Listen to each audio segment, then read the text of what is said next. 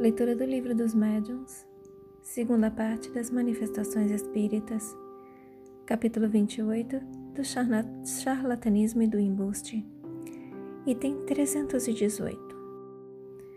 A imitação de todos os fenômenos espíritas não é igualmente fácil. Alguns há que, evidentemente, desafiam a habilidade da prestidigitação. Tais, notadamente, o movimento dos objetos sem contato a suspensão dos corpos pesados no ar, as pancadas de diferentes lados, as aparições, etc. Salvo o emprego das tramóias e do, do compadrio. Por isso dizemos que o que necessário se faz em tal caso é observar atentamente as circunstâncias e, sobretudo, ter muito em conta o caráter e a posição das pessoas, o objetivo e o interesse que possam ter em enganar. Essa é a melhor de todas as fiscalizações, porquanto circunstâncias há que fazem desaparecer todos os motivos de suspeita. Julgamos, pois, em princípio, que se deve desconfiar de quem quer que faça desses fenômenos um espetáculo ou objeto de curiosidade e de divertimento e que pretenda produzi-los à sua vontade e da maneira exigida, conforme já explicamos. Nunca será demais repetir que as inteligências ocultas, novamente, nunca será demais repetir, que as inteligências ocultas que se nos manifestam têm suas suscetibilidades e fazem questão de nos provar que também gozam de livre-arbítrio e não se submetem aos nossos caprichos. Veritem número 308. Perdão, veritem número 38. Será suficiente assinalemos alguns subterfúgios que costumam empregar-se ou que podem ser em certos casos para premunirmos contra a fraude os observadores de boa fé. Quanto aos que se obstinam em julgar sem aprofundarem as coisas, fora tempo perdido procurar desiludi-los. Item 319 Um dos fenômenos mais comuns é o das pancadas no interior mesmo da substância da madeira, com ou sem movimento da mesa ou do objeto de que se faça uso. Esse efeito é um dos mais fáceis de ser imitado, quer pelo contacto dos pés, quer provocando-se pequenos estalidos no móvel. Há, porém, uma artimanhazinha especial que convém desvendar.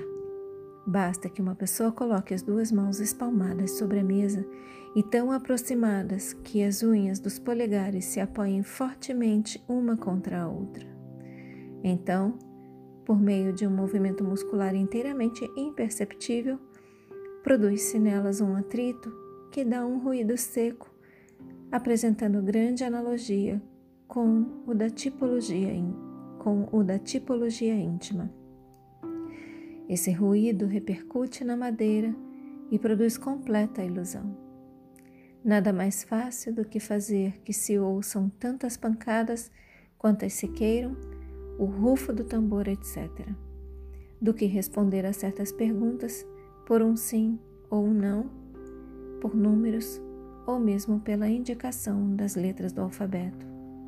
Novamente, nada mais fácil do que fazer que se ouçam tantas pancadas quantas se queiram, o rufo do tambor, etc., do que responder a certas perguntas por um sim ou não, por números ou mesmo por, pela indicação das letras do alfabeto. Estando-se prevenido, é muito simples o modo de descobrir a fraude. Ela se torna impossível desde que as mãos sejam afastadas uma da outra e desde que se tenha a certeza de que nenhum outro contacto poderá produzir o ruído. Além disso, as pancadas reais apresentam esta característica. Mudam de lugar e de timbre à vontade, o que não pode dar-se quando devidas à causa que assinalamos ou a qualquer outra analogia, ou a qualquer outra análoga. Assim é que deixam a mesa para se fazerem ouvir no outro móvel qualquer, com o qual ninguém se acha em contato, nas paredes, no forro, etc., e respondem a questões não previstas. Veja-se item número 41. Item 320. A escrita direta ainda é mais facilmente imitável, sem falar dos agentes químicos bem conhecidos para fazerem que em dado tempo a escrita apareça no papel branco, o que se consegue impedir com as mais vulgares precauções, pode acontecer que, por meio de hábil escamoteação, se substitua um papel pelo outro. Novamente, sem falar dos agentes químicos bem conhecidos para fazerem que, em dado tempo, a escrita apareça no papel branco, o que se consegue impedir com as mais vulgares precauções, pode acontecer que, por meio de hábil escamoteação, se substitua um papel por outro.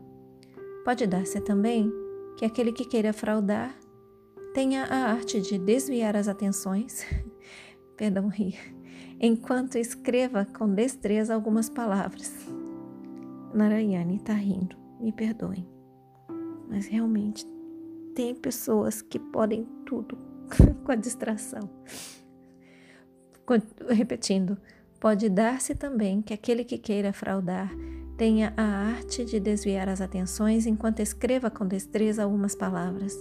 Alguém nos disse ter visto uma pessoa escrever assim com um pedaço de ponta de lápis escondido debaixo da unha. Item 321. O fenômeno do trazimento, do trazimento de objetos de fora para o lugar onde se efetua a reunião não se presta menos à trapaça e facilmente se pode ser enganado por um escamoteador mais ou menos destro, sem que haja mister se trate de um prestidigitador profissional. No parágrafo especial que acima inserimos, e, e ver o item número 96, os próprios espíritos determinaram as condições excepcionais em que ele se produz, donde ilícito é concluir-se que a sua obtenção facultativa e fácil deve, quando nada, ser tida por suspeita. A escrita direta está no mesmo caso. Item 322. No capítulo dos médiuns especiais, mencionamos, segundo os espíritos, as aptidões mediúnicas comuns e as que são raras.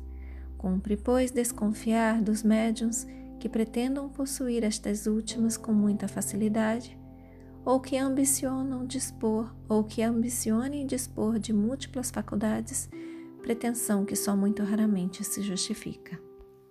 Item 323. As manifestações inteligentes são, conforme as circunstâncias, as que oferecem mais garantias. Entretanto, nem mesmo essas escapam à imitação, pelo menos no que toca às comunicações banais e vulgares. Pensam alguns que com os médiums mecânicos estão mais seguros, não só pelo que respeita à independência das ideias, como também contra os embustes.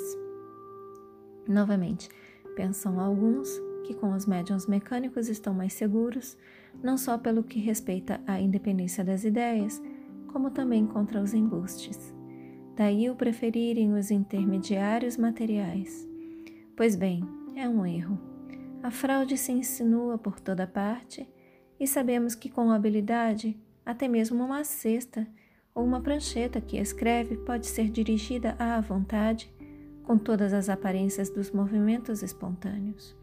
Só os pensamentos expressos, quer venham de um médium mecânico, quer de um intuitivo, um audiente, falante ou vidente, afastam todas as dúvidas. Há comunicações tão fora das ideias, dos conhecimentos e mesmo do alcance intelectual do médium, que só por efeito de estranha obliteração se poderia atribuí-la a este último. Reconhecemos que o charlatanismo dispõe de grande habilidade e vastos recursos, mas ainda lhe não descobrimos o dom de dar saber a um ignorante, nem espírito a quem não o tenha. Em resumo, repetimos, a melhor garantia está na moralidade notória dos médiums e na ausência de todas as causas de interesse material ou de amor próprio capazes de estimular-lhes o exercício das faculdades mediúnicas que possuam porquanto essas mesmas causas poderiam induzi-los a simular as de que não dispõem.